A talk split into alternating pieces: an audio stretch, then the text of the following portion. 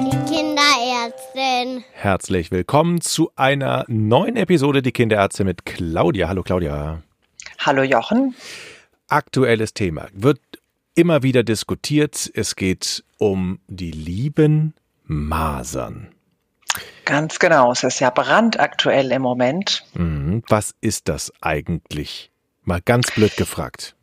Genau, die Masern äh, sind alles andere als lieb. Es ist eine ganz ernste Erkrankung, die hauptsächlich im Kindesalter auftritt, ähm, weswegen sie so zu den sogenannten Kinderkrankheiten gehört. Die Kinderkrankheiten, das hört sich relativ harmlos an, ne? so wie Kinderkram.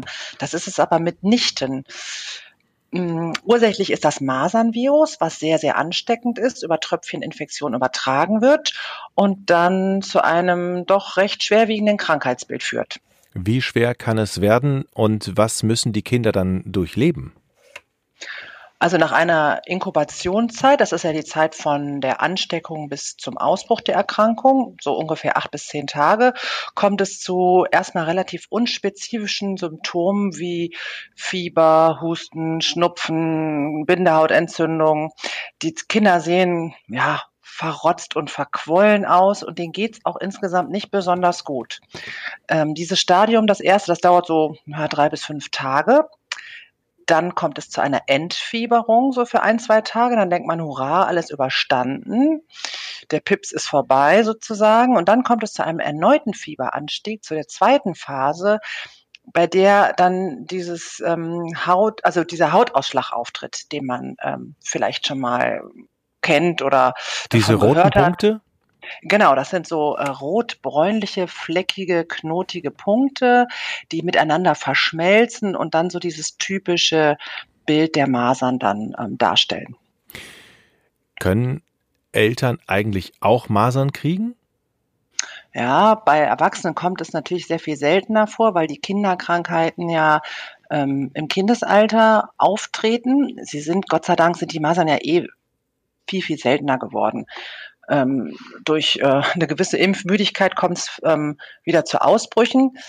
Ähm, also viel, viel häufiger die Kinder, aber auch Erwachsene. Und die trifft es dann in der Regel auch viel, viel schwerer. Die sind also noch kranker. Was kann denn im schlimmsten Fall jetzt mit einem erkrankten Kind eigentlich passieren? Ähm, also die Krankheit an sich ist ja schon sehr unangenehm und wenn Komplikation kommt, eine Lungenentzündung, Mittelohrentzündung, äh, wenn man richtig ähm, viel Pech hat, eine äh, Entzündung des Gehirns, kann es auch zu Krampfanfällen und Folgeschäden kommen. Das Schlimmste, was allerdings passieren kann, Gott sei Dank sehr, sehr selten, ist die Spätfolge, die nach Jahren noch auftreten kann, die sogenannte SSPE. Dahinter äh, verbirgt sich der Fachausdruck ähm, subakute sklerosierende Panenzephalitis. Äh, das kann, braucht man sich nicht Mhm. merken.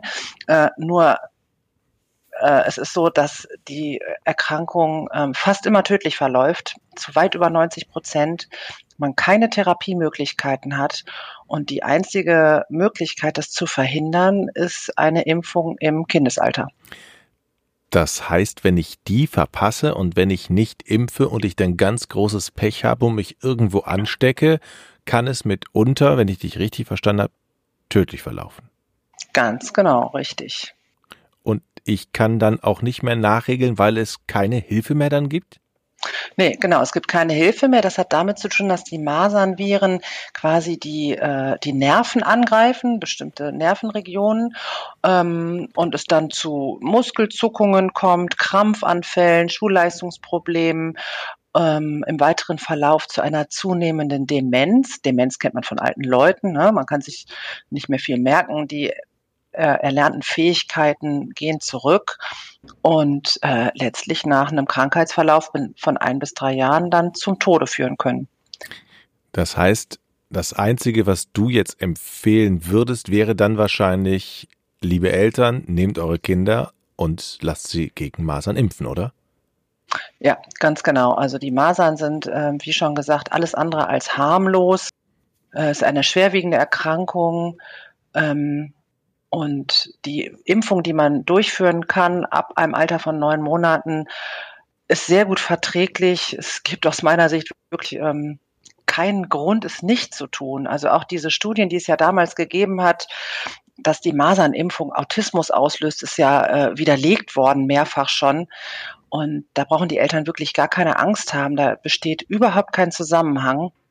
Hm. Deswegen äh, mein Rat, ähm, Impfen ist ähm, in dem Fall wirklich die beste Vorsorge. Das heißt, es hält sich immer noch so ein Mythos, dass ähm, du hast gerade diese Studie erwähnt, dass immer noch Eltern denken, also immer noch in der heutigen Zeit, dass man dadurch Autismus bekommen kann. Das schwirrt immer noch im Internet rum und wenn man das liest, wird man verunsichert. Ganz genau. Also ähm, Gott sei Dank sind es ganz wenig Eltern, die sich davon verunsichern lassen, aber ich werde doch ab und zu schon mal gefragt, ob da was dran ist. Also so, solche Gerüchte halten sich ja ähm, manchmal sehr, sehr hartnäckig. Hm. Hast du selber schon mal einen Masernfall in deiner Praxis erlebt? Nein, Gott sei Dank nicht. Also so ähm, aus meinen Berufsanfängen habe ich mal einen Fall gesehen von eben dieser SSPE-Erkrankung. Ähm, das ist sehr unschön, wenn man dann ein Kind sieht, was wirklich äh, quasi da im, im Wachkoma liegt. Ähm, aber eine Maserninfektion selber ähm, habe ich Gott sei Dank ähm, noch nie erlebt. Wie sieht die Impfung eigentlich genau aus? Ich kann mich noch an Frieda erinnern, an meine Tochter, die hat mehrmals, also die ist eigentlich durchgeimpft, glaube ich, gegen alles, was es so gibt. Äh, ja, ist das, sie. ja, ne? genau, du weißt es. Du, genau, du weißt es. Ähm, das war, glaube ich, der Piekser in den Arm oder so, ne? oder? Ja, genau. Ähm, die Impfung, die kann man auch äh, subkutan, das heißt ähm, in den, also unter die Haut durchführen. Also wir machen das in den, in den Oberarm. Ähm, der, der Stich tut dann nicht so weh, wenn man nicht in den Muskel muss. Ähm, wie gesagt, ab neun Monaten die erste Impfung und dann vier bis acht Wochen später die zweite Impfung. Zusammen wird es ja mit ähm, mhm. Mumps und Röteln geimpft und Windpocken. Also ein Peaks für vier Erkrankungen sozusagen oder gegen vier Erkrankungen. Äh, die Fieberreaktion nach der Impfung kann etwas verspätet auftreten, das muss, muss man wissen, weil das abgeschwächte Lebendviren sind. Die vermehren sich erst und dann nach ja, fünf bis zehn Tagen könnte es manchmal zu Fieber oder einem leichten Hautausschlag führen, was aber im Vergleich zu den echten Wildmasern, äh, das ist dann ein Kinderspiel. Claudia, letzte Frage. Jetzt wird diskutiert, Impfpflicht ja oder nein. Hast du eine persönliche Meinung dazu?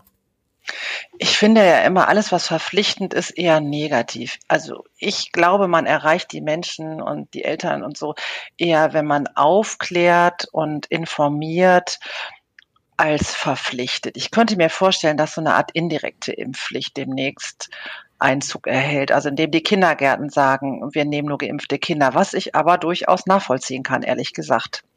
Hm. Ähm, also li lieber Aufklärung und Überzeugung. Dann haben wir ja vielleicht einen Beitrag hiermit geleistet mit dieser Episode. ja, das will ich hoffen. Vielen Dank, Claudia. Ja, sehr gerne. Tschüss.